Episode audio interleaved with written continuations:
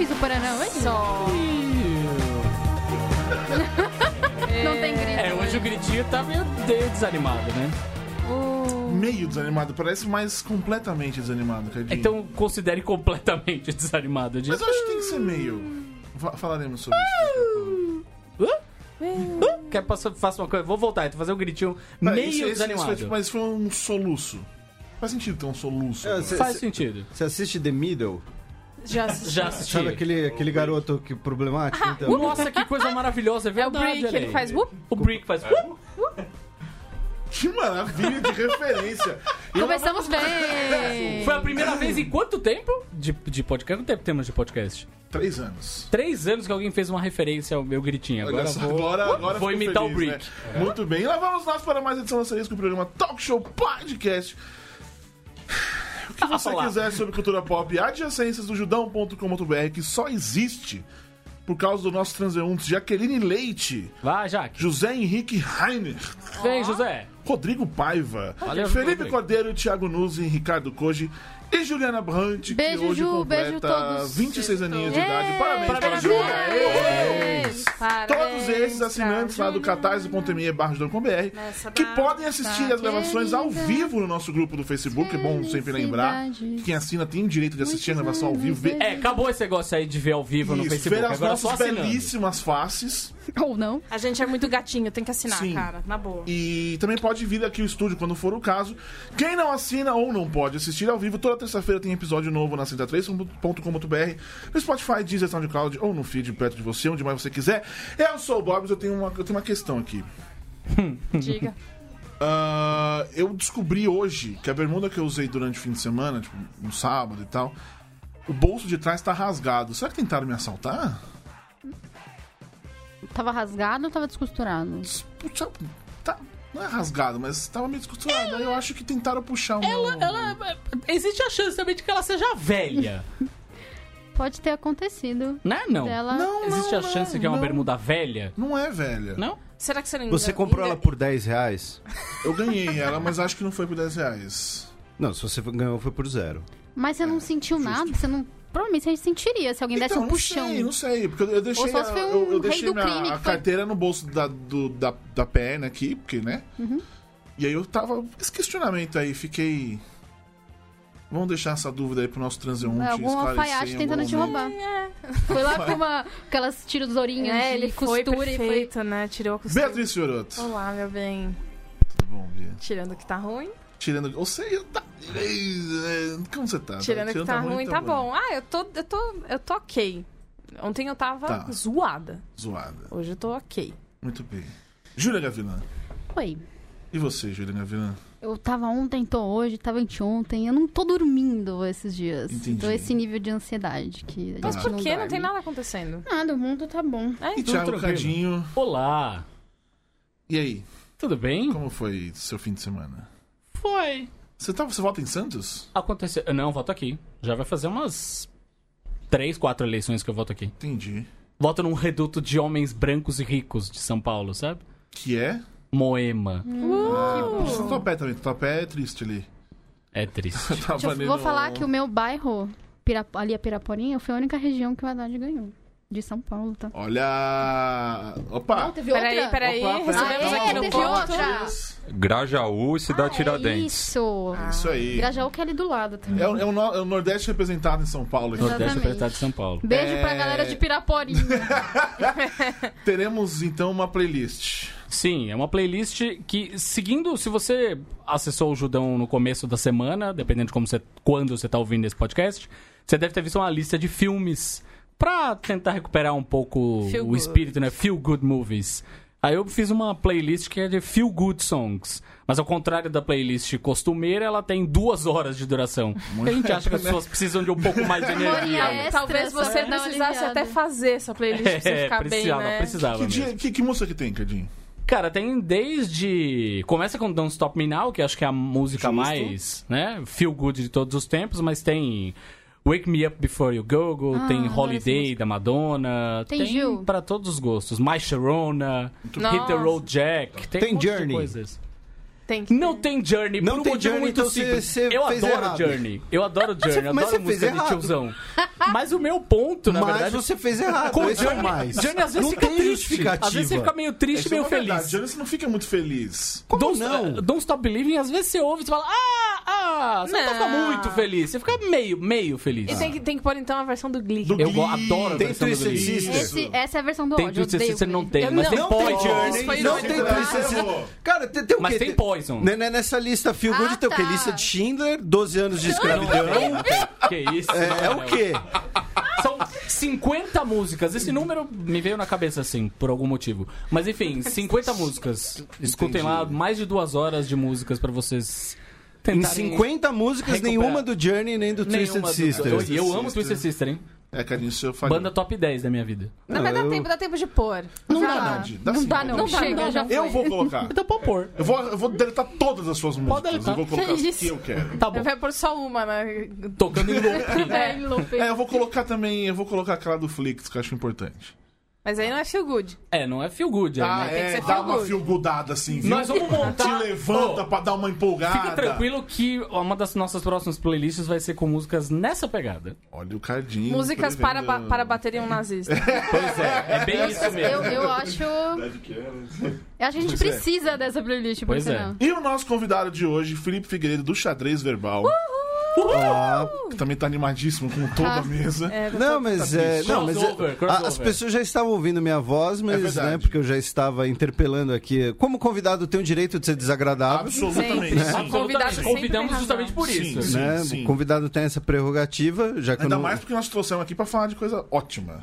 Só que não. Não, é, eu, eu- eu já falei que eu fui convidado aqui pela Beatriz sobre a, a justificativa de falar da minha vida, Entrevista. estilo quadro confidencial do Faustão. Aliás, é bom explicar. É, essa semana seria o temático, mas aí a gente trocou pra ser entrevista primeiro e temático depois. O temático vai ser especial. Assim como a entrevista é especial hoje. E o, e Nosso o, amigo Felipe. e o temático vai ser necessário para os próximos meses. Vai, que É vai, verdade. caiu muito bem. É verdade, é. O, o de As hoje coisas também estão é conectadas. necessário. É. Exato. O de hoje, de hoje também é necessário, porque.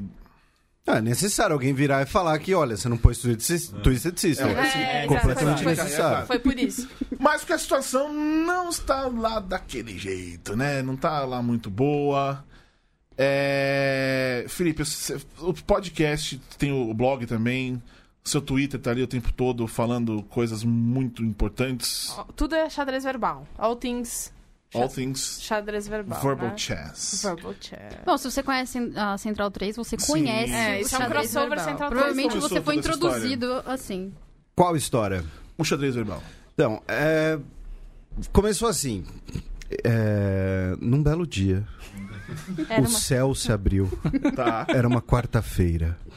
Mas, não, falando sério, era o seguinte: durante alguns anos ah, da minha vida, eu estava me dedicando exclusivamente a estudar para o CACD, o concurso de admissão à carreira diplomática. Tá. E eu tive uma crise de ansiedade muito forte. Tive ah, ataques de ansiedade, fui parar no hospital e tudo mais. Tem um texto sobre isso até no, no meu perfil pessoal do, do Facebook, antigão, 2011, 12. Ah, e aí o que aconteceu? Eu depois me recuperei, continuei a estudar, tudo mais. E eu fui fazer terapia. Né? Eu tive que me tratar, na verdade. E aí, ah, meu terapeuta virou e falou: Olha, Felipe, o problema é que você tá com uma, com uma obsessão em que você investe toda a sua energia, todo o seu tempo em torno de uma coisa só, e é uma coisa que até não depende exclusivamente de você, né? Então, talvez pudesse ser o caso de você fazer alguma outra coisa, né? Demonstrar alguma outra coisa, ah, enfim, enfim, alguma coisa desse tipo.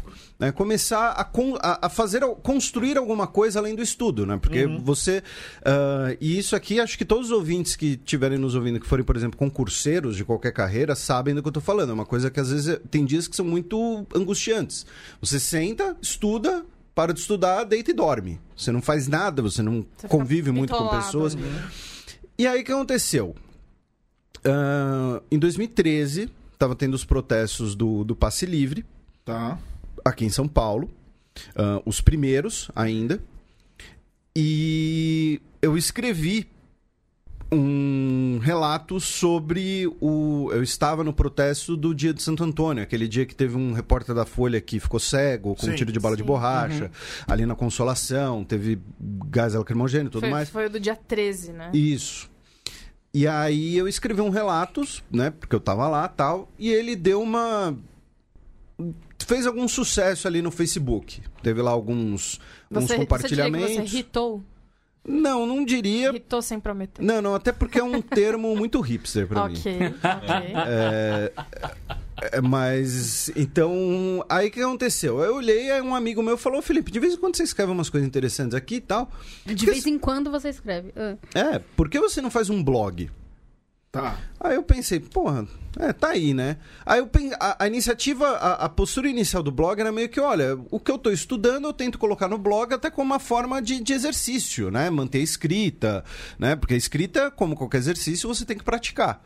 Né? E aí com- comecei o blog dessa maneira, assim, completamente despretensioso, só como uma maneira ali de, de, de jogar textos, organizar. Tanto que no subtítulo do, do, do Xadrez Herbal eu mantenho até hoje, né? História, política, atualidades e um pouco de autoterapia, porque ele surgiu nessa ideia. De assim, de, de ter uma. Um, um, um- como dar uma vazão a tudo aquilo que eu tava bot- botando na minha cabeça, estudando e tudo mais. Aí. ah, um ano e pouco depois, como pouca gente lê, né? Hoje em dia, o YouTube tem mais alcance. Eu comecei a fazer alguns vídeos no YouTube de completamente precários, bem, bem toscos, assim. Ahn, só que sei lá por quê. Algumas pessoas gostaram, começaram a divulgar. Uma pessoa que deu muita, deu muita visibilidade ne- nesse início foi o Pirula, inclusive. Não, muito bem. Ah, aí eu comecei a fazer esses vídeos. Aí veio ah, o primeiro convite, ah, os primeiros convites sérios, digamos assim, que, que eu quando eu vi que o xadrez herói estava começando a tomar uma outra cara, que já foram ali para 2015 isso, tá? Então estamos falando aqui de, de dois anos mais ou menos da, daquela produção bem bem caseira, bem artesanal. Que ah, a Tatiana Dias, que é uma baita jornalista, me convidou, me chamou para escrever no Brasil Post, no Huffington Tá. Post, por conta de um texto que eu fiz sobre a caixa preta do transporte público em São Paulo, porque por conta daqueles protestos do Passe Livre eu fui ler assim, quase tudo que tinha disponível sobre transporte público em São Paulo e de fato, até hoje, o transporte público de São Paulo tem uma caixa preta que ninguém nunca abriu. Né? Quais linhas são deficitárias, quais linhas são superavitárias, ah, quantidade de passageiros nas linhas, quanto cada empresa recebe de subsídio do governo, quais os custos dessa operação, quais os, consequentemente, os lucros dessa operação, para onde está indo esse lucro, porque assim, a partir do momento que é subsídio do governo, mas enfim, né? isso é outro, outra questão. E o segundo convite foi que, por conta de um vídeo que eu fiz sobre o filme Círculo de Fogo no YouTube, o pessoal do Jovem Nerd me chamou para gravar um Nerdcast sobre a Batalha de Stalingrado. A gente gravou, Onde eu te conheci, por sinal. é, mu- muita gente. Foi, foi ca- né? Assim, o, é, é, o, a, a barrinha assim, de, de visualizações do, do site, assim, tipo. Bum, bum, né? bum, bum, Nerdcast. né? E aí. Aí, aí é. Aí, o... depois desse Nerdcast, eles me convidaram pra gente desenvolver um Nerdologia de História. E aí, nesse meio tempo, um amigo meu da, da faculdade, que eu conheço ele desde o primeiro dia dele na faculdade, chamado Matias Pinto, não sei se vocês conhecem. Conhecemos, Não. é, É, é, um cara não bem sei, ele trabalha num estúdio lá que. É. Isso, e- ele... Ele é um que chega sem sapato? Eu acho que eu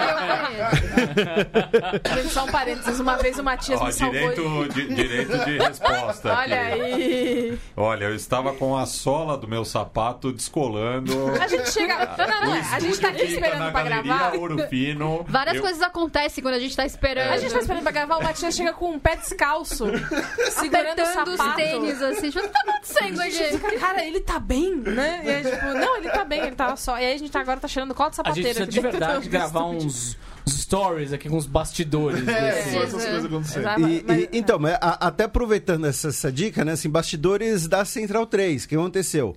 Ahn, em 2016, né? ah, o Matias, ele. 2015 ainda, né? 2015 ainda, meu Deus. Ah, em 2015 ainda, o Matias me chamou pra na Central 3 quando ainda era lá em Pinheiros, que vocês também já gravavam lá. Sim, sim. É, e falou: olha, a gente tá aqui tava pensando em, em, né, expandir um pouco a programação, que a gente tá com muita coisa só de, de futebol, de esporte e tal. Aí eu tive a ideia da gente, né, de te chamar pra gente fazer um podcast de política internacional, já que você tá falando muito sobre isso é, no, no seu site. Você escreve sobre isso. Na época eu escrevia pro Opera Mundi, eu era colunista do Opera Mundi. Ah, e aí pensa. Aí a minha resposta foi. Mano, ninguém vai ouvir essa porra. E, e o que acontece? Eu, eu não era um. Eu mal conhecia podcasts, assim. Eu, eu, eu ouvi alguns até aquele momento da minha vida, mas, assim, coisas bem específicas porque eu precisava, porque eu tinha muito interesse. Eu não era um ouvinte de podcast. Aí a gente sentou e falou: ó, vamos fazer o seguinte: aqui um formato, 40 minutos, a gente cobre o mundo inteiro, pá, pá, pá, pá, pá. 40 minutos. Então, Cobrir o mundo inteiro. Em 40 aí, minutos. ah, por algum motivo, as pessoas começaram a gostar disso que a gente começou a fazer. Ele começou a crescer, tanto em audiência quanto em tamanho do programa. aí disso, Consideravelmente. aí disso a gente. ah, ah, eu já fazia uma série de textos no Xadrez Herbal chamado Fronteiras Invisíveis da Europa, em que eu falava dos nacionalismos dentro da União Europeia Ok. né? Por exemplo, a questão da Catalunha. Né? A questão da Catalunha, que para muita gente virou notícia no passado, era uma coisa que estava para estourar desde 2013, 2014. Ah, inclusive, meu primeiro texto na ópera foi justamente sobre isso. Né, sobre uma necessidade de federalização da Espanha. E aí a gente fez o Fronteiras Invisíveis do Futebol, juntando duas coisas que a gente sempre conversou, nossa graduação inteira, né? Relação de futebol com política, com questões históricas, culturais. Ah, o pessoal também não sei porquê gosta desse programa. Então é mais ou menos isso. Aí cá estamos. Né? Então o Nerdologia começou em 2015 para eu ar em 2016. O podcast começou em 2015. O Fronteiras começou em 2016. 15 também? É Nossa. finalzinho, né? de 2015. Tudo explodiu no 2015. É. Mais ou menos. Mesmo ano aqui do. Nossa, é mesmo. foi- Mesmo ano do. Ajuda, na época era judão, ainda não tinha Era o nome asterisco. Podcast, né? Era o É. pai. Pá. Não, eu, eu, eu vou, eu vou De fazer uma eu era só confi... fã, gente. Então, eu vou fazer uma confissão aqui. No início, eu achava que Judão era ele. Ah, mas Ah, mas é, É, mas todo é isso mundo, aí. né? Eu Não achava. é novidade Eu, isso. eu É. acho que eu chamei o de Judão assim durante uns seis meses. Ah, sim, judão, beleza? Pra sempre. A minha mãe, olha, a né? minha mãe chama ele de Judão. Sabe isso? Tipo. Então é. eu- A, a Bia trabalha com aquele menino lá, como é que é? O Judão? Que é o do. Mas minha filha, por que Judão? Ai, ai, não. Eu acho que você de devia seu incorporar. É, não, eu aceito, eu aceito. Me chama de Judão, eu. Oi. Oi, É. Judão. É comigo, eu sei que é comigo, eu não tenho nenhum, nenhum questionamento Já sobre foi, isso. né? Ah, quando você começou a escrever, você achou que a gente estaria onde está agora, nesse momento, politicamente, Brasil? Você imaginava ou você enxergou isso acontecendo? Falando em Brasil, cara, eu achava. Olha, eu vou, vou ser sincero, eu achava que aconteceria em algum momento. Tá. O- uma coisa que, assim, na, na época, inclusive eu, eu e o Matias conversamos isso, amigos da faculdade também, mas uma coisa que era muito. Foi muito marcante pra mim na época foi o seguinte: ah, na, na última eleição presidencial, em 2014, ah, a Dilma venceu o Aécio no segundo turno por uma margem muito pequena Sim. né? E pela primeira vez a gente teve uma, pela primeira vez em um bom tempo a gente teve, digamos assim, uma terceira força, respeitava que era a Marina.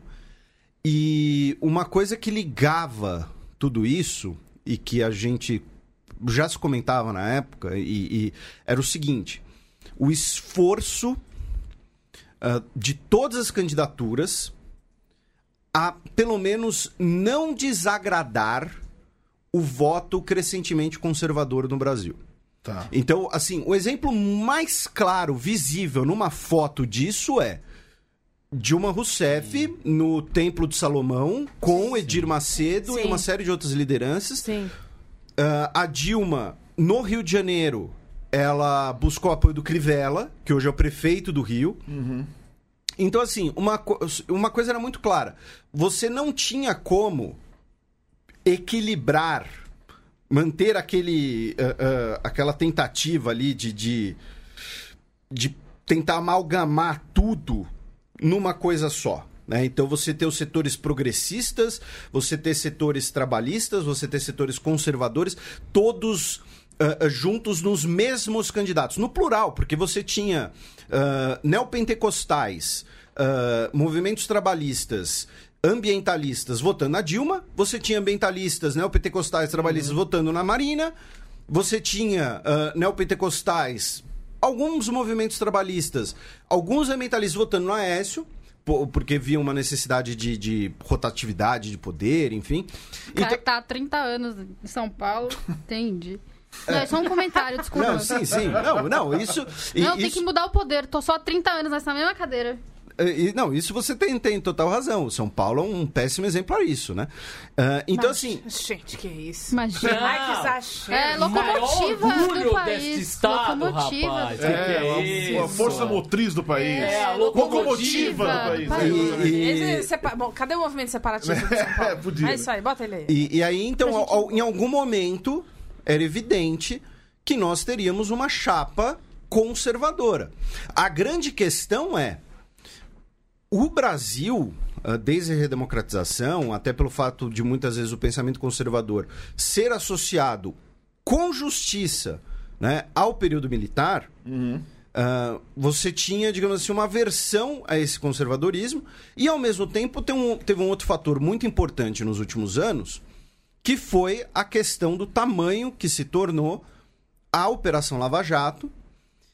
E junto com ela, não, é- o, o- aqui a questão não é a Operação Lava Jato em si, mas a questão da condenação da corrupção do sistema, digamos assim, né? O, o sistema está falido, os políticos são todos podres, não precisa ter partido, né? O pensamento antipartido ele é sempre complicado. Ah, A galera do Sem Partido, por sinal, foi eleita, tá, gente? Curioso isso. É. Arrumou um partido e foi Eu eleita. não sei o que aconteceu aí. Só um detalhe. Então, assim, você teve uma junção de um crescente conservadorismo social, que é algo ah, perfeitamente normal e presente em qualquer democracia saudável. Entendeu? Assim, qu- quando a gente olha, por exemplo, Estados Unidos no século XX, um dos candidatos a maior presidente dos Estados Unidos no século XX era o Dwight Eisenhower, que era um conservador. Só Sim. que no cenário dos Estados Unidos. Ah, quando a gente olha pro, pro Reino Unido, um dos. O principal símbolo da política no do século XX foi um conservador, o Churchill.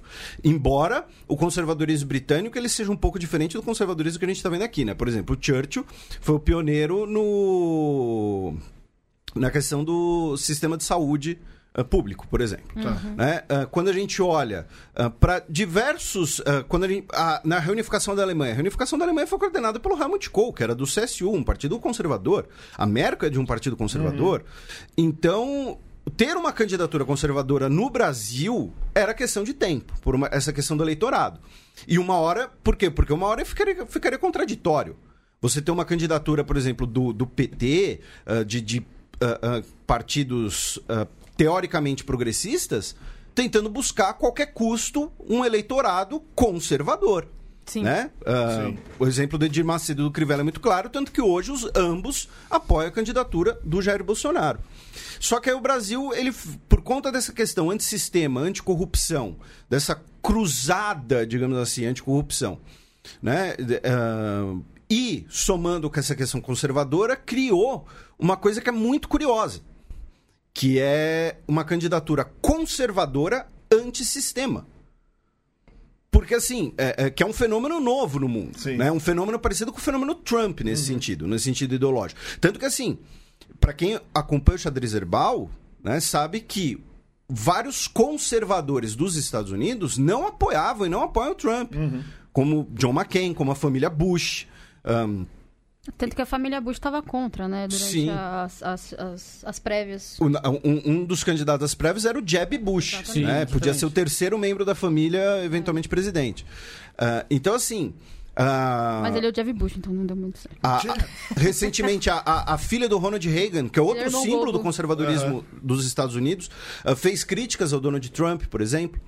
Então, é, juntou essas duas questões de um conservadorismo antissistema, que é um fenômeno recente, é um fenômeno curioso, e é um fenômeno que, na América Latina, ele, ele sempre ganhou contornos, até pela história da América Latina, pelas tradições latino-americanas, ah, ganhou sempre ganhou contornos autoritários. Nossa, Isso a é um gente tem fato. as piores tradições, né, cara? E, e isso é um fato Pois histórico. é. E- entendeu? Assim, antes que eu- algum eventual eleitor de Jair Bolsonaro fique chateado comigo, queira Eles me não xingar. ouvem a gente, relaxa. Não, Não, vem, Não, não, mas- não, ouvir, mas- Vai tomar no cu.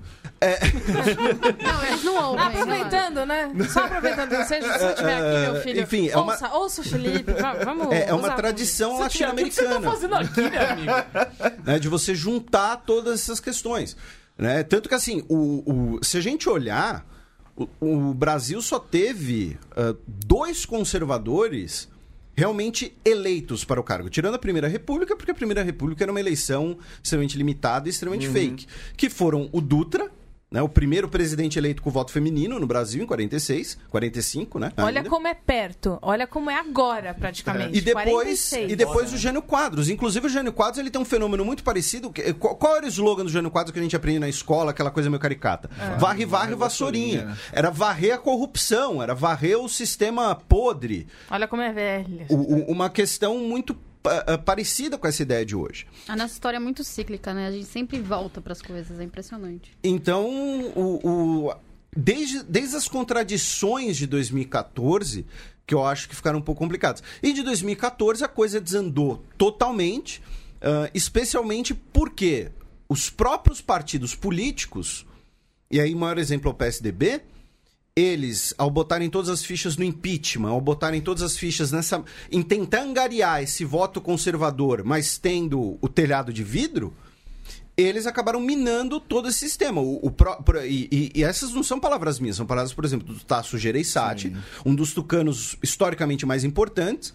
Porque, assim, muitas vezes as pessoas falam, né, especialmente o, o- esse voto conservador brasileiro, fala: não, o PSDB nunca foi direito, o PSDB nasceu como partido de esquerda.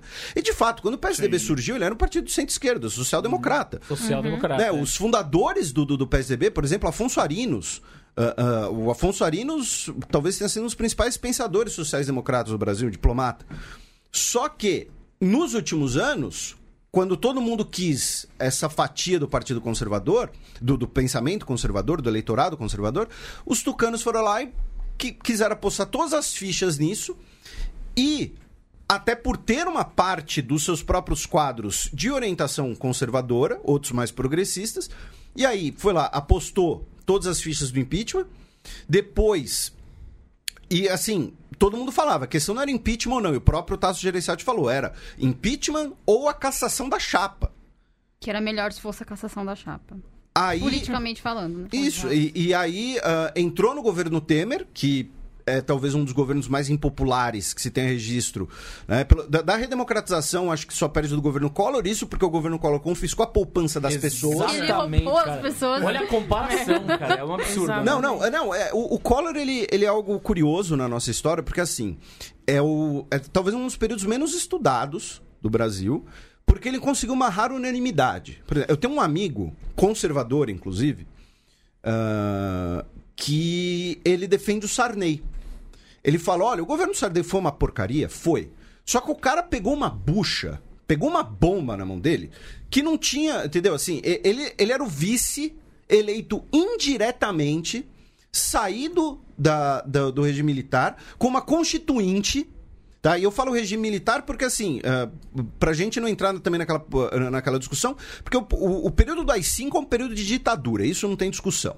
Né? E aí, o, o- depois de 79, 80, a lei orgânica dos partidos, começa a abertura, então o Sarney ele já assume num processo de abertura política. Né? Por isso que eu falei regime militar, antes que alguém queira dizer que eu tô passando pano pra ditador ou pra torturador.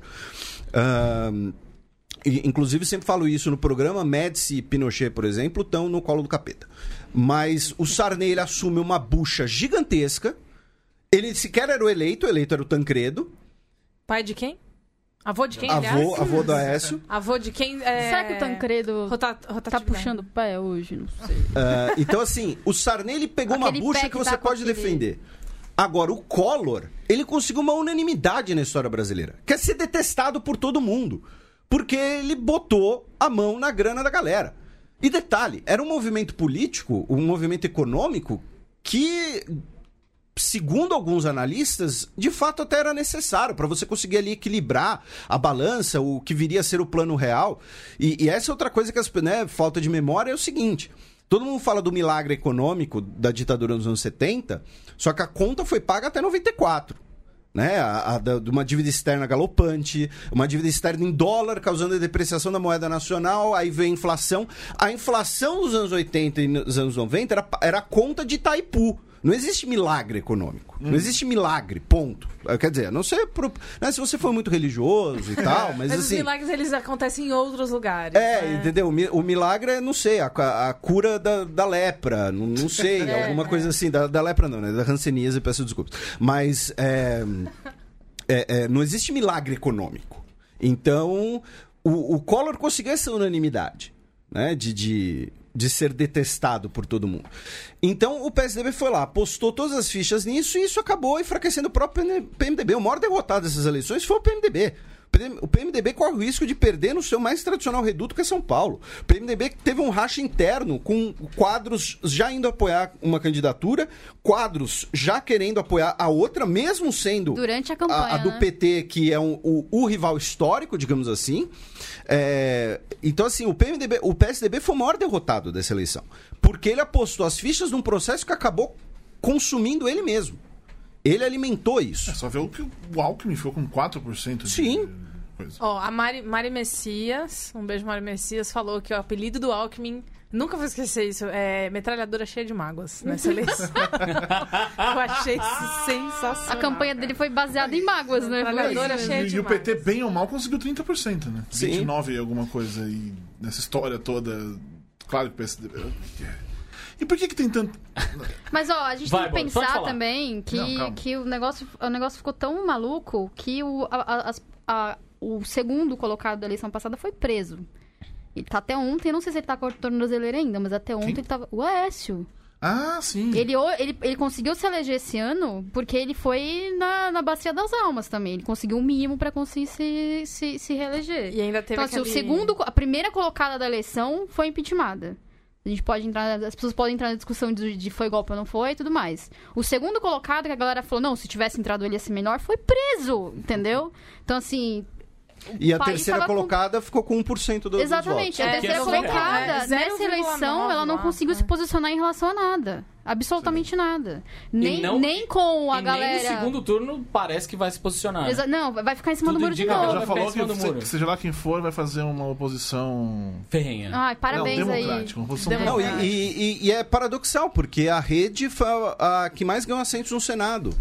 Né? A rede foi de 1 para 7, Mas 7 para, ou 6. para deputados ela não Para conseguiu. deputados não tanto, mas assim, no, no Senado foi de 1 para 6 ou 7. É. Então, assim, é, é- é até curioso nessa coisa de muitas vezes o voto do executivo e do legislativo está desvinculado, né? E a Sim. gente tem um parlamento completamente pulverizado.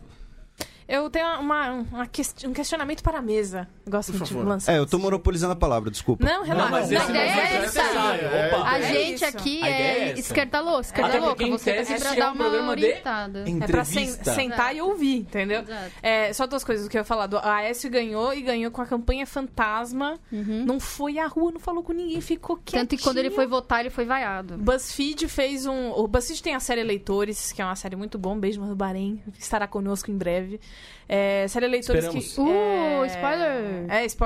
Estamos em negociações. Ah, é, a gente tá? começou É. a co- falar Então, o contrato. Enfim, é, o que acontece. é, ela fez um episódio. Ela não, né? O- todo mundo foi lá, fez um episódio sobre essa, essa campanha fantasma do Aécio e da, da coisa das pessoas, tipo, cara, não sei, eu pus toda a minha. Toda a minha confiança nesse cara, e ele foi lá e fez o que fez, tarará. Enfim, meu questionamento pra mesa é, é, eu tava falando vindo pra, é, antes da gente começar a gravar sobre o voto do, des- do desesperançado. Porque tem uma galera que a gente já sabe que vai descambar pro fascismo. A gente sabe. A gente espera. Então, tem pessoas na minha família que foram militares, pessoas na minha família que você olha e fala, puta, meu, tá escrito na sua cara, sabe? Mas eu me surpreendi muito com pessoas que estavam desiludidas com o PT, sempre tiveram, né? Ou nunca votaram em PT, porque ah, ou, ou sempre foram da esquerda clássica, ou perdão, da direita clássica, que agora se desiludiram com tudo e, E e- vão pro extremo. e tem, a- tem dentro dos seus, de seus corações a ideia de que só um choque pode salvar, que é um perigo desgraçado. É um choque em todo mundo, olha que gostoso. É, não é nem só um choque, na Todo mundo verdade. se Tem as queima pessoas junto. que entendem como se fosse uma ahn, uma nova via, digamos. Alguém que ninguém nunca ouviu Isso. falar, de um partido que ninguém ouviu. Esse cara sim, por quê? Porque ele não está ele tá- corrompido por Eu todas vi, essas é, eu vi uns discursos de, né, máculas, né, dos, pai, dos partidos clássicos. fora da bolha, eu vi uns discursos. Fora da é, bolha. fora da Socorro. bolha. É, Fora da bolha é maravilhoso. Eu gosto Eu- da minha bolha, ela é quentinha. eu também, mas infelizmente o mundo não funciona muito bem, né? Não, mas na Se minha pudesse. Enfim, é, fora da bolha, eu vi, eu ouvi uns discursos de pessoas assim, de tipo. É o tal do voto de protesto. Uhum. Entendeu? Tipo, votar no Tiririca. Votar no cacareco, né? Entendeu? Ah, eu vou votar nesse cara aqui porque ele tá contra todo mundo. Ele odeia todo mundo, entendeu? Então eu tô de saco cheio. Cuidado, cara. E, é aquela, e, e essa galera que vai no lance do voto do protesto é principalmente as pessoas que não estão dentro das minorias que ele, que ele ofende. Então, pra essa pessoa, ela tá olhando pro umbigo dela. E, é- e, a- e aí, com parte o papo de da gente colocar todo mundo dentro, dentro do, do lance do fascista. Tem gente, tem gente dentro dessa, dessa, dessa bolha do Bolsonaro que não é, não tem esse mesmo discurso. É. Mas eles fecham os olhos pra isso porque eles estão de saco cheio. Então, minha questão é justamente essa. Como mostrar pra pessoa que está lá desesperançosa, querendo um choque Historicamente vai dar merda, né? É, é, é, a pessoa que não lembra da Alemanha dos anos 30 e tal. Tudo isso, né? É, é, ele nem precisa ir na Alemanha, pode ser aqui no Brasil também. Como, como mostrar? Como falar? Tipo, cara, eu sei, eu sei que o seu antipetismo é super forte, eu sei, é o Lula, eu sei, é o tudo, mas por cuidado, cara, sabe como? Como como abrir isso? Eu não sei, é uma pergunta real, porque Eu tenho uma adoraria. segunda pergunta pra complementar essa. Ainda dá tempo de mostrar? Essa é a outra pergunta. Eu acho que Se tem uma dá, terceira per- tempo, pergunta né? que ainda mais aquela, né? O mês inteira vai ser 50 perguntas. Uma terceira pergun pergunta que eu acho que é- vai mais fundo do que uma ideia de agora, de vamos tentar mudar o voto das pessoas, ou então vamos pensar em 2019 já na desgraça. Que é como que a gente começa a mudar o pensamento dessas pessoas que se educam a partir de. e, e- e recebem informações falsas. E, e se educam e recebem notícias e levam aquilo. Ah, o WhatsApp. Como que a gente consegue combater esse tipo de pessoa? Isso, isso combater assim, no sentido de levar essa pessoa a falar, filho, sai da- do escuro, vem, É. vem cá. Então, vamos lá, vou resumir em duas perguntas. Entendeu? Como a gente faz pra conseguir. Temos 20 dias aí pra resolver. É. Como E depois, como chegamos até aqui? Porque É. esse é o. Não, e como que a gente parte daqui? Nem eu chegamos. Tá, mas é como porque- resolve agora. Exato, Agora é o de exato. menos. A gente tem que começar a pensar, ou tentar ver um jeito, ou pelo menos começar a racionalizar sobre isso, de como que a gente tira essas pessoas do escuro e devolve pra luz, entendeu? De, Tipo, gente, você tá, você tá compartilhando notícias que são falsas. É, então. você e é está um- sendo enganado, é isso, esse é o ponto. Olha, ah, vamos lá. Primeiro, eu não sou oráculo nenhum. Mentira. Ah, dar então uma- acabou o programa, pessoal. Pessoal, obrigada. É, eu- eu- começando pela sua, ah, a mais. É pela sua. Bia. É. Não, apontei pra ele. Cardinho. Ah, tá. Cardinho. Ah, É porque é. É, porque. Você né, tá vendo na, na tela do seu rádio? É, mas assim, porque talvez seja mais simples que é o seguinte.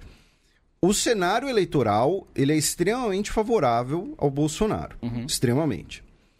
Porém, É, é muito ruim ouvir isso, velho. Tem- É muito ruim. tem, ele não está fechado, ao meu ver, por dois motivos. Primeiro, o terceiro colocado é uma candidatura progressista, é uma candidatura que muita gente apostou, apostou as fichas no Ciro Gomes, por ver como um cara que poderia, inclusive, derrotar o Bolsonaro por não sofrer com o antipetismo. Beijo, Cirão. Então, Cirão da massa. ah, ou seja, vai ter uma, ter uma grande massa de eleitores que pode migrar para um voto, não necessariamente um voto no Haddad, mas um voto anti-Bolsonaro. E a segunda coisa é o seguinte: um terço do eleitorado não votou Não votou. ou ausente, ou em branco, ou em nulo. Claro, esse um terço é uma tendência mundial, inclusive. Novamente, para que o xadrez herbal, sabe, por exemplo, recentemente o, o Pinheira no Chile. eh, Não o Pinheira por ser o Pinheira, mas as eleições chilenas foram decididas por um terço do eleitorado chileno, basicamente. Né? Ah, o, o Eu índice que de, sou. de- Eu ouvi. Eu que escuto o xadrez verbal, escute. O, o índice de comparecimento nas eleições em, em outros países ah, Não, só lembrando que no Chile o voto não é obrigatório. Sim, sim. O- Mas Aqui é, veio- mas veio- veio o 3,50 também, né? Não... então, assim, o. É, tem isso, né? As pessoas no fim, elas 3,50. estão desesperançosas ao ponto de, ah, eu vou pagar a multa e foda-se, não vou, É. vou votar. Tem uma grande. E, e- claro, e nesse, nesses milhões aí de não votantes também tem, por exemplo, um milhão de, de títulos de eleitores de pessoas que faleceram, enfim, Sim. tem sempre alguma coisa assim. Mas. ah, então, assim, tem uma grande massa de eleitores que, se fizer um movimento ah, em massa, com o perdão da redundância, para um voto anti-Bolsonaro, no caso, ah, pode mudar a balança. Né? Então, assim, o cenário ainda está aberto, embora seja improvável. Tá? Porque basta, por exemplo, os eleitores combinados ali de, de Álvaro Dias, ah, Alckmin e alguns dos indecisos migrarem pro voto do Bolsonaro que ele leva. A gente Tá, então-. Então, assim, é, é aquela coisa. O, o jogo ainda não acabou, mas tá 4 a 0 para um time. E o outro time tem 20 minutos para meter 5 gols. Dá para fazer? Dá, mas é difícil. Só tem A gente tem um histórico um pouco ruim com isso, porque da última vez foi Quatro gols em 7. 15 minutos. É, né? É a Alemanha, fudeu pra caralho. 3 minutos tava 3 a 4 a 0 já. Aí, ah, a questão do, do como abordar. A minha grande crítica ao comportamento da candidatura do Bolsonaro é o seguinte. ah, não, não são questão. Não, não- a, a maioria das questões de pautas que ele coloca são pautas válidas de serem discutidas. Tá? A maioria, por exemplo, quando ele vira lá e fala: ah, não, tem, que, tem muito estatal, tem que privatizar. Você pode concordar, você pode discordar, você pode ver o que está acontecendo no resto do mundo. É um debate necessário e válido. Porque o Brasil também tem essa, essa herança ah, muito centralizadora. Né? E, e quando eu falo essa herança, eu já vou entrar nisso, porque parece papo do historiador sempre querendo puxar para o passado para puxar para a própria sardinha. Mas é o seguinte: o Brasil é o país que, quando nasceu, é o país que Nasceu nasceu separado, maior em território. O Brasil nasceu já grande, muito grande, quando não- mal existiam estradas pelo país. Então, desde o primeiro momento da independência, o Brasil sempre teve uma postura centralizadora, inclusive com a força das armas, né? Para manter o país unificado, para impedir uma fragmentação do país. Né? Não à toa o patrono do exército, o Duque de Caxias, que nome o pacificador, porque ele sufocou diversas rebeliões que tinham caráter separatista ou regionalista pelo Brasil. Então, assim, o Brasil ele é centralizador, não é de hoje. Porque os Estados Unidos, quando surge, era uma faixa de território ali até os Apalaches e depois ele cresce. A Rússia, que é o maior país do mundo, foi crescendo organicamente, conquistando a Ásia por, e por séculos. Ah, a China, ela se unificou basicamente no final da Segunda Guerra Mundial. A Você Chi- quer dizer que nós não somos conquistadores. A gente só centraliza, tipo, isso aqui é nosso. Quase isso, porque o Brasil nasceu muito grande. Entendi. O, o Brasil já nasceu quase com esse território, né? Do, do- de 1822 até a estabilização das fronteiras ali em 1915, ah, o- a aquisição mesmo foi um pedacinho do Mato Grosso, que era do Paraguai, um pedacinho do Paraná, que era do Paraguai, o Acre, Acre. comprado da Bolívia, e a estabilização da fronteira com a Colômbia ali na cabeça do cachorro. Só. Cabeça do cachorro. É, é o nome do mapa. Eu sei. Tem um, um cachorro ali. De fato, Cara, isso me lembra. Eu sempre lembro dessa história da turma da Mônica que o Cascão fala. Que, ah, a Alemanha, a Alemanha, que Alemanha? A Alemanha é um paizinho roxo que fica. Um paizinho roxo é no mapa mundi. paizinho roxo, cabeça do cachorro. Inclusive, um abraço para todos os ouvintes que sejam geógrafos, né? Que boa parte do curso deles é pintar mapa. É. É, ué, é verdade. Gente, eu fazia Treta, escola. treta. Desculpa. Eu Um fa- semestre inteiro para aprender a pintar o mapa de azul. É, é, o oceano de azul. Patrocinado, Rivalidade. patrocinado pela Faber-Castell. esse Rivalidade. Ah, é porque a gente que frequenta o mesmo prédio tu tem uma habilidade saudável. Mas enfim, voltando. Então o Brasil tem uma história centralizadora e por isso, por exemplo, ele vai ter muitas estatais, vai ter muita agência governamental. Isso é, uma de- um- isso é um debate válido. Agora, o grande problema na postura da candidatura do Bolsonaro, que aí pra mim responde a sua pergunta, Beatriz. é. Beatriz. Alô, quem tá ouvindo? Alô, você. Agora você pode Beatriz imaginar. Fioroto. é, é o seguinte: ele desvaloriza as regras democráticas. Porque é o seguinte: se eu não, eu não vou aceitar uma vitória que não seja minha. Se eu não ganhar, foi fraude. Eu não ganhei no primeiro turno porque foi fraude. Olha só, o, o cara ele ficou em primeiro, tá indo pro segundo turno, Elegeu todo mundo que queria. elegeu. Gente pra caralho. Elegeu mais de 40 deputados É, e tá dizendo que teve fraude. E aí falam, ah, mas tem os vários vídeos, as várias denúncias. Ok, é isso que você faz. Você faz a denúncia e aí você tem o processo de investigação. Porque não necessariamente, é, é, assim... o- o- novamente, o Brasil é um país grande pra cacete. São, são 140, 150 milhões de eleitores. Nesses 150 milhões de eleitores, nesse universo de centenas de milhares de urnas, por exemplo, você vai ter panes. Você vai ter pane em qualquer equipamento eletrônico. A mãe de um amigo meu ficou detida porque na vez dela a urna queimou e aí ela ficou lá até descobrindo que não foi ela que fez isso. Queimou, cara. Beijo, Lucas, que é a mãe dele. E- então, Free, assim. Free Malu, que é a mãe. Então, assim. é- Engraçado, esse tipo de coisa eles de- eles estão detendo e estão pegando e É, tudo é, mais. é. Mas a galera que entrou armada, foda-se, né? Teve, eu não vi isso. Você não viu isso? A galera que votou com arma? Que Eu colocou fiquei- eu o número com arma, com bem com cano, assim. Ah, que legal. Então, que pessoal bacana. Na minha Então, sessão eleitoral só tinha idoso e tinha 300 policiais. Sério, na... 300 policiais. E É, a tem minha que- tem e que só tinha conter- idoso porque era escola nova. Tem que conter loucura de Deus. E- Exato. e- Então, assim, é, um- é uma eleição fraudada que. Ah, ela vai fraudar em prol do, do PT. Katsu, o PT aceitou um impeachment e a prisão do seu principal líder. Que, que o, quem manda no país historicamente é o PMDB. votar. Pedro Álvares Cabral chegou aqui, eu sempre falo isso, botou o marco da, da- da- da- de pedra lá em Porto Seguro, rezou uma missa, escreveu a carta do Pero Vaz de Caminha, fundou o PMDB e foi embora. Então, assim, o- o. PMDB Porque foi quando o Temer nasceu. Então, assim, o, o PMDB ele governava o Brasil ainda sem ter o nome PMDB, mas já era o PMDB. Acho que essa é a frase do podcast. Nossa, cara. Então, assim, é, o, o, o grande problema, ao meu ver, que aí é uma coisa que deve É ser comentada pros, docu- pro, pros eleitores dele, é o seguinte. O comportamento dele não é um comportamento democrático. Então, se não é um comportamento democrático, antes dele chegar no poder, o que garante que ele vai ter um comportamento democrático ao chegar no poder?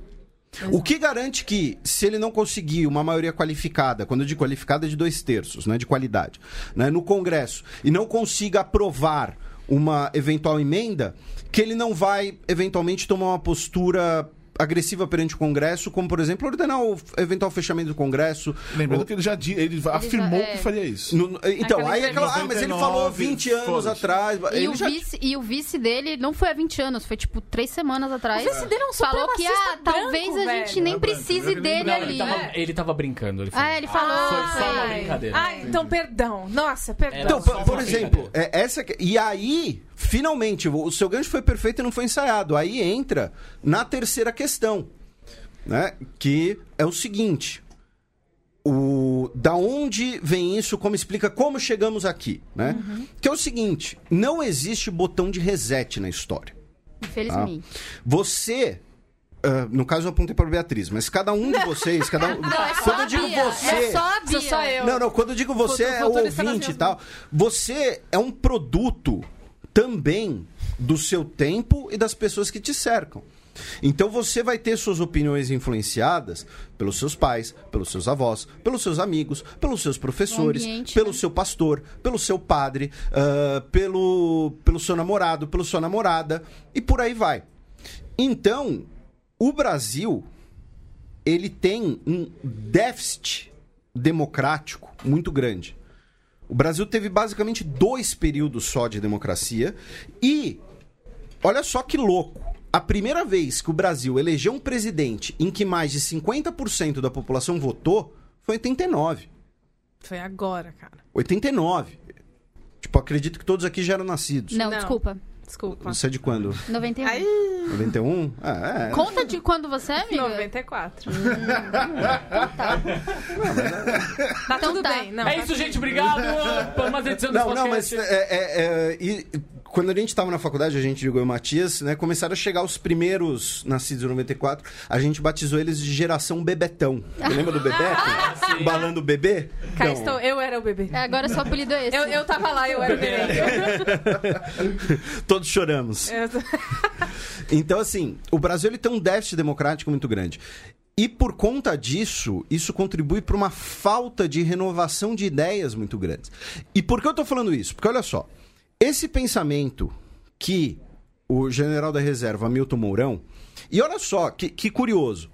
Ah, como o Matias sabe, eu, eu. Acho que todos. O meu primeiro emprego, meu primeiro trabalho, foi no Centro Cultural da Marinha, aqui em São Paulo. Então eu tenho alguns contatos dentro do meio militar. Conheço alguns militares, principalmente da reserva. Hum, Isso, isso é uma ameaça? Não, não, não. O- o- não, eu vou chegar um aviso ponto. Eu vou chegar num é ponto. O Hamilton Mourão era um dos caras mais respeitados no meio paraquedista brasileiro. Paraquedista civil, inclusive. Paraquedista esportivo. Olha só. E aí você vira e fala, pô, como é que um cara respeitado numa atividade recente, uma atividade radical, né? Que passa no, no Globo, no esporte espetacular, sei lá. ahn, é, tem uma ideia tão retrógrada. Porque essa ideia do branqueamento da raça, essa ideia da questão do ah, o índio é insolente, o negro é, é preguiçoso, É, a família. é malandro, o branco quer privilégio. Isso daí. Cara, isso daí é século XIX puro. Isso daí são os caras no século XIX lá, ah, ah, Van Hagen, por exemplo, que os- o primeiro historiador brasileiro, digamos assim, que falava: olha, o problema do Brasil vai ser resolvido com a chegada de imigrantes europeus para branquear a população. Lá, o. o- o- a- como é que é o nome daquele quadro? Que tem uma senhora negra, uma filha ah, mestiça, um bebê branco e um imigrante. É. Ah, eu sei. é. É, redenção, redenção de Khan, alguma coisa assim. Acho que é redenção de Khan. É, esse pensamento vem do século XIX. E é o que acontece? Esse pensamento passou para alguém, que passou para alguém que chegou nele na, na própria família, na própria geração. É isso aí, redenção de Khan. Então, é mantido na. Minha memória não tá tão ruim assim. Não fume maconha, ouvintes. É, É só um pouquinho. História, né? História, né? Então, mas é eu- um eu não- ambiente de a droga. minha memória é boa. Ó, mas lá na USP, o que eu sei lá na USP. Entenda como quiser É aí. que o, o local é o morrinho da geografia. Então, é, entendeu? Conhecido como Sierra Maestra. não, mas o, o, o Matias também testemunha que eu tenho um histórico de caretice, devo admitir. É, então, a gente tá falando de rezar. É o local pra rezar, porque a gente aqui é contra as drogas. Então, assim, é, a gente tem uma pouca tradição democrática que leva a uma pouca renovação dessas ideias. Porque, por exemplo, o Hamilton Mourão, ele é um general, filho de um general. Então, assim, nós temos um- instituições muito pouco arejadas pela renovação democrática e tudo mais. E aí entra um outro fator importante, que é, além da ausência de democracia, e aí é uma, é uma crítica que eu ah, ah, e outras pessoas temos, inclusive nesse meio da internet, que é o seguinte. ah, eu vou, não vou dar nenhum exemplo meu, vou, vou contar uma história que aconteceu com alguém que eu conheço, né? O doutor, doutor Atle Amarino, do Nerdologia. Sim. Um Ele- beijo. Um beijo, Ele uma vez ele foi, eu não vou mencionar muitos detalhes para não parecer que estou entregando, mas assim, aconteceu uma vez ele dá uma, ele foi dar uma palestra, foi dar uma aula numa universidade e a professora, chefe do departamento, depois da palestra, virou e falou para ele assim: "Nossa, mas não é que você sabe alguma coisa, não é só fingir na internet?" o que eu tô querendo dizer com, com esse caos? A, os in- o, o Brasil é um país em que a palavra intelectual às vezes é usada como ofensa. Sim. Ah, você é um intelectualzinho. Nossa, Por quê? muito usado Ma- como Mas, ofensa. por quê? Mas de, de quem é a culpa? A culpa é da pessoa? Não. A culpa é, inclusive, da própria academia brasileira, que tem muito pouco contato com a sociedade que a sustenta. Aí você fala, ah, eu tenho um podcast, tenho um canal no YouTube, ah, é, que legalzinho, né? É hobby, é coisa menor. Ah, e até no, no tempo de USP, né, que o Felipe passamos lá pelos bancos da, da universidade, é, é o famoso tripé, né? É pesquisa, ensino e extensão. E a perna mais podre desse tripé é a extensão, porque a USP pelo menos é um feudo, né? Até o acesso lá, tipo, constrói um metrô no Butantã É longe pra caralho. velho. 2 quilômetros do portão 1. É longe. É longe. Eu fui assistir um TCC de um amigo meu, Daniel. Beijo, Daniel. E, e, é- Beijo, e é- e é longe, cara. É longe. E eu, e eu fui, cara, ah, tomara que eu tire 10. Não, não, mas aí não é nem uma, uma- só uma distância geográfica, é também uma distância de mentalidade. Sim, de sim. você ter uma pouca porosidade. Então, por exemplo, ó, olha só. O, o caso mais visível pra mim, pela minha área, ou nos últimos anos, verdade deve ser dita, algumas instituições estão tentando mudar isso. Então, por exemplo, se você for no YouTube, você consegue assistir um ótimo curso de História do Brasil com professores da USP de forma completamente gratuita. Só que o linguajar, por exemplo, é é ainda é um linguajar acadêmico, ainda é aquele linguajar chato, digamos assim. É pouco Então, acessível. então o que acontece? Nos últimos anos, nós tivemos um fenômeno editorial, que foram os guias politicamente incorretos de boy. insira aqui o tema, que, ah, na verdade, ah, deveriam ser chamados guias ah, intelectualmente distorcidos sobre aquele tema Guias do revisionismo histórico. guias, enfim. E aí, em nenhum momento você teve, por exemplo, uma colaboração entre professores ou alguma iniciativa. ah, e, e aqui eu não faço nenhuma meia-culpa, porque, por exemplo, o que eu consigo desmentir, eu sempre desminto em podcasts, ah, em vídeos, em- o que eu consigo esclarecer, melhor dizendo, porque esse é o problema, né? Ele fala uma bobagem sem falar mentira. né? Ele só distorce, só descontextualiza. Ah, por textos e tudo mais, eu pretendo eventualmente um dia organizar algo melhor, mas em nenhum momento você teve professores universitários que são bem pagos, que, têm o te- que são pagos para isso, escrevendo um livro também de linguagem acessível para esse grande público. Né? Ah, ah, você tem algumas tentativas por alguns intelectuais brasileiros, mas que sempre ah, ah, esbarram na questão da linguagem. Então, por exemplo, você tem dois ótimos manuais de história do Brasil da Emília Viotti da Costa. Anota aí. Só que é uma leitura um pouco mais arrastada. Você tem o História Concisa do Brasil do Boris Fausto, que é um livro desse tamanho aqui. Eu estou fazendo um pequeno paralelo com os dedos, já que eu tenho que explicar tudo, né?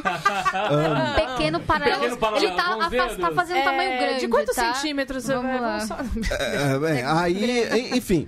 Mas ah, que é um livro curto. Senhor dos Anéis. Mas lan- lançaram a história concisa do Brasil depois. É, não, então tem o- é o História Concisa. Tem o História do Brasil, que é grande, e tem o História Concisa do Brasil. É do tamanho do Hobbit.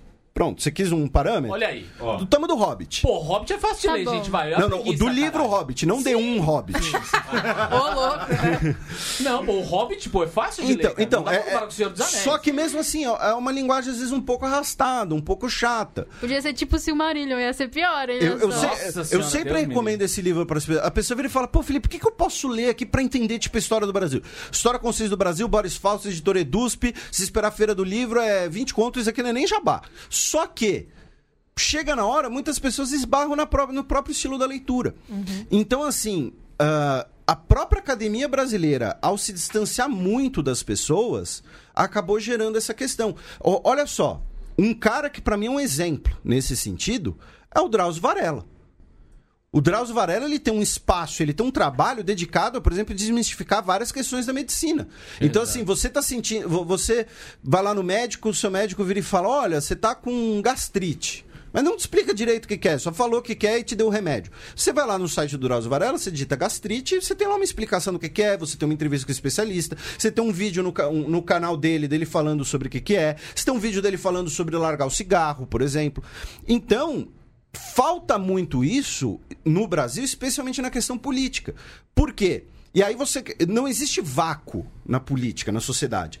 Esse vácuo de conhecimento histórico e político vai ser preenchido por alguém. E ele vai ser preenchido por quem? Por quem vai falar teoria da conspiração, por quem vai transmitir um Terra conteúdo plana. ruim, ou então por, e por alguém que vai falar: olha, eu tô aqui para falar a verdade para vocês. A verdade não tá nas universidades, que são lugar de doutrinação. E pronto. O cara que realmente poderia falar disso, ele não apenas não fala, como agora ele está desmoralizado. E normalmente trata Tá os outros como estúpido também. É, se- se- olha só, se, se a gente for fazer um xadrez verbal especial, tema escravidão. Tá. Aí a gente chama Rafael de Bivar Marquese, talvez hoje o maior especialista brasileiro em escravidão. Tá? Professor de História do Brasil na, na USP. O Luiz Felipe de Alencastro ficou bravo com a sua. Mas o Alencastro mora na França. Ih, gente, mas essas piadas de historiador, né? Ah, Eu ok. falei no Brasil, Alencastro mora na França. Fuso horário. É. Inclusive, É aí. Alencastro outro dia respondeu um tweet meu. É isso tá? aí, eu Desculpa. entendi a piada. Sou brother dele. Enfim. Mas, o meu, mas É. o meu ponto é. A gente faz esse programa, vai ter alguém comentando. É, professor esquerdista da USP. O cara passou a vida inteira dele estudando escravidão. Ele escreveu um livro que aí sim é do tamanho do Senhor dos Anéis, volume único, sobre escravidão. Entendeu? Pra vir um cara falar, é, doutrinador, não sabe de nada. Então, assim, tem que ver onde é o problema. O problema é no cara que muitas vezes não teve tanto acesso à informação, no cara que às vezes teve que largar os estudos para ter que trabalhar, no cara que tem uma vida pegada, no cara que às vezes tem uma vida muito mais complicada do que a gente pode imaginar, então ele vai ali, ah, ah, pô, recebi aqui no, no, no WhatsApp que o Pablo Vittar vai sequestrar ministro. o Lula. Porra, é muito fácil rir desse cara, rir Sim. dessa pessoa Exato. né? Só que tem que entender como chegou a esse ponto. E aí a gente tem uma falta de oxigenação democrática, a gente tem um pouco, ah, uma pouca capilaridade da academia brasileira, né? O ensino brasileiro é péssimo por diversas razões. ah, e temos então essa, esse vácuo que vai ser suprido por alguém. Por quem ganhar, né? Eu tenho. O, o tempo está terminando, mas eu quero fazer uma última pergunta. Não, o tempo tá terminando por causa de vocês. É, mim não, tá tudo bem. causa do É. Matias aqui, porque pra mim também vou que vou. É... Eu falo muito, desculpa. Não, Mas a é- hora mas A é ótima. ideia isso é essa, é ótimo. A hora de falar é Tá, essa. Vamos aí. E o que, que a gente pode fazer a partir de agora?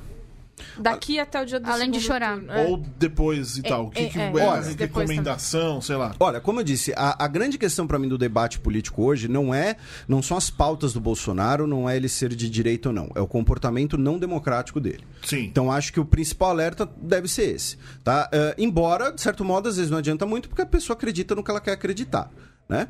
Ah, mas a segunda coisa, ao meu ver, é se por exemplo ah, você for ah, vo- você tem uma estirpe germânica, você é descendente de, de quem? Espanhóis. Espanhóis. Ah, você tem nacionalidade espanhola? Infelizmente não. Então, é, o que eu ia falar Senão é. a se- gente teria outro apresentador. ah, né, você pode ir embora, né, mas falando sério, acho que a grande questão é, é essa, é, é- e aí você tem, aí nós temos uma informação empírica, que é o seguinte: a pessoa é contra a corrupção, ok, ela está certíssima. E qual regime mais transparente que permite mais combate à corrupção? Democracia! Uma- um regime democrático. Ah, não tinha democracia, não tinha corrupção na ditadura. Não tinha pra caralho, você que não ficava sabendo. Porque quando o cara ia denunciar, que nem um, um- um embaixador, que agora me fugiu o nome, ele era assassinado. Né? Di- Digitem no Google, pra quem estiver duvidando de mim, eh, um embaixador que ia denunciar os esquemas de corrupção na construção de Taipu. E ele foi assassinado quando ele estava escrevendo o livro sobre isso. Né? Mo- apareceu, morto. Né? Gravidade. Ele, ele foi suicidado, né? Como é, é só a gente olhar, por exemplo, na, pra história. Quando é que a Odebrecht vira uma empresa grande? Década de 70, porra. Né? Quando é que as grandes construtoras brasileiras se estabelecem? Década de 70, caralho. As mesmas construtoras que se envolveram em escândalos muito sérios agora é que. Ent- Então, a- aí que tá. Eu não tô passando pano pro, pro PT ou pro mensalão, pro petrolão, dizendo, ah, não, a, a corrupção já tinha. O meu ponto é, a corrupção não começou agora. E a, a melhor maneira de você saber disso é num, num regime cada vez mais transparente e que tenha, por exemplo, liberdade de imprensa, porque a Exato. imprensa teve um papel decisivo em todas, pro bem e pro mal. Tá? Pro bem e pro mal, a imprensa também alimentou esse monstrinho que tá aí, né? Mas, ao mesmo tempo, você tem denúncias via imprensa que são importantes. Vamos falar num caso nem tão sensível assim, mas, por exemplo, o Campeonato Brasileiro de 2005... Ah, chegou, pronto. Aê, agora sim. Você chegou num assunto que é Não. importante a gente falar. não, que te- Futebol. que teve uma... Sim. Que, te- é a que teve um escândalo... mundo. Não, não, não tô falando tudo por Não, mas é questões verdade, clubistas. porque não, não é clubista, mas é porque as pessoas entendem com isso. Com isso, Sabe é. os seus. o- a- a- o- quando a gente sempre fala de esquemas de corrupção, esquemas de corrupção no futebol e tudo mais. ah, esse, esse, esse árbitro aqui, ele tá ajudando o time tal a chegar na liderança pro meu É, time. ele estava ficar- ajudando, na verdade, a máfia. Exato. E essa denúncia veio imprensa. Veio via imprensa. Quando o futebol, durante a ditadura militar, era um instrumento do regime. Onde a arena vai mal, mas um time no nacional. Existia esse lema. Onde a arena, o partido dos militares não tinha um bom desempenho, teve um momento que o Campeonato Brasileiro teve 100 times. 101 e 79. Então, é, então assim, Onde que eu nasci? o, o- a democracia ela colabora para o combate à corrupção. Ditaduras são, por natureza, corruptas. A diferença é que você só fica sabendo depois. E depois não adianta muito, tá? Não, mas Fica como disse, dica. né, o Toffoli, é- não é ditadura, é movimento. Ah, é. Ai, não, não, tem não, um não. juiz Chama falando que é um porra. movimento. O movimento é sexy. Pois é. O movimento é sexy e ditadura nunca mais. É o que nós queremos, é o que favor. nós esperamos. O, o, o Borbs É, terminou o programa mais deprimido de quando ele chegou na. Central 3. Felipe, brigadão por ter Felipe. vindo. Eu que agradeço. Muito Ah, obrigada. Fica o protesto aí em relação ao Matias por ter tesourado o tempo. Sim, sempre. Quem, quem quer saber, seguir você nas redes sociais, ouvir suas coisas, o que que procura? Não, não procura. Xadrez, arroba, xadrez verbal. Evite. É, não, xadrez não. verbal. ah, Twitter, arroba xadrez herbal, tudo junto. Tem a página no Facebook também. Não tem Instagram, porque eu não dou, mal dou conta de duas redes sociais, quanto mais, mais uma. Ok. Ah, Se quiser me seguir no perfil social, pode seguir, mas assim, não chega adicionando, porque eu olho e falo quem é essa pessoa e, e não sei o que fazer. Então, é, meu perfil é Felipe Nobre Figueiredo, Felipe com I, a grafia correta, por favor. Ah, tem no YouTube também, Xadrez Herbal no YouTube, inclusive lá ah, posta os podcasts também no YouTube, para quem quiser ouvir. Polêmica, polêmica, polêmica. Podcast no YouTube. Ah, e, e é isso, e. E o podcast? Cara, e mandem nudes. Seu nome é Nobre mesmo? Felipe Nobre Eu Figueiredo. achando que o Matias tava sendo mó legal, chamando de Nobre nos podcasts. Olha só que revelação. Descortina-se E o aqui. Tudo podcast isso, é, apesar de falar, não, siga, né? siga sim, porque é, é importante É, ler. isso. E também é importante que uma coisa está acontecendo, alguém comentou hoje que é, ouviu, acho que no ponto de ônibus, alguém comentando alguma besteira. E aí a pessoa falou, não, isso já foi desmentido. É um negócio de ontem até do. Que a, você apertava um, já aparecia direto coisa. sim. Aí, tipo, ah, quem falou, ah, foi um jornalista, não sei o que. Ah, então é aí que eu não acredito mesmo. Tipo, isso tá errado. Acreditem no. Eu já, já, já escrevi isso, É. tem um texto que eu escrevi, eu vou, vou até aproveitar para republicar isso aí. Acredite nos jornalistas, acredite nos historiadores, Pesquise arroba xadrez verbal. E, e, sério, ouça o xadrez verbal, porque é ótimo Ouçam pra gente saber a nossa história passada, Pra gente porque pra gente lidar, não né? repetir o que a Isso. gente já fez, as coisas ruins que a gente já fez, né? Pelo menos tentar cometer novos erros, não os mesmos. E também pra gente também saber o que tá acontecendo no mundo, né? Porque isso é importante também e a gente sai um pouco da nossa bolha. Cobrir o mundo em 40 minutos. E Não, tamo hoje é em Duas três horas. horas É, e três meia. horas, é. Quando tá Vamos curto, fazer, é duas vamos horas sequestrar o. Matias pro próximo, ficar 5 horas. Muito bem. Então é isso, meus sempre. amiguinhos. Semana que vem aí tamo de volta Força, com algum fé, assunto. pessoal. não ia falar mais leve, mas não é nem fodendo. Não, não é Então é isso. Aquele abraço, beijo, junto, tchau. Tchau! Uh!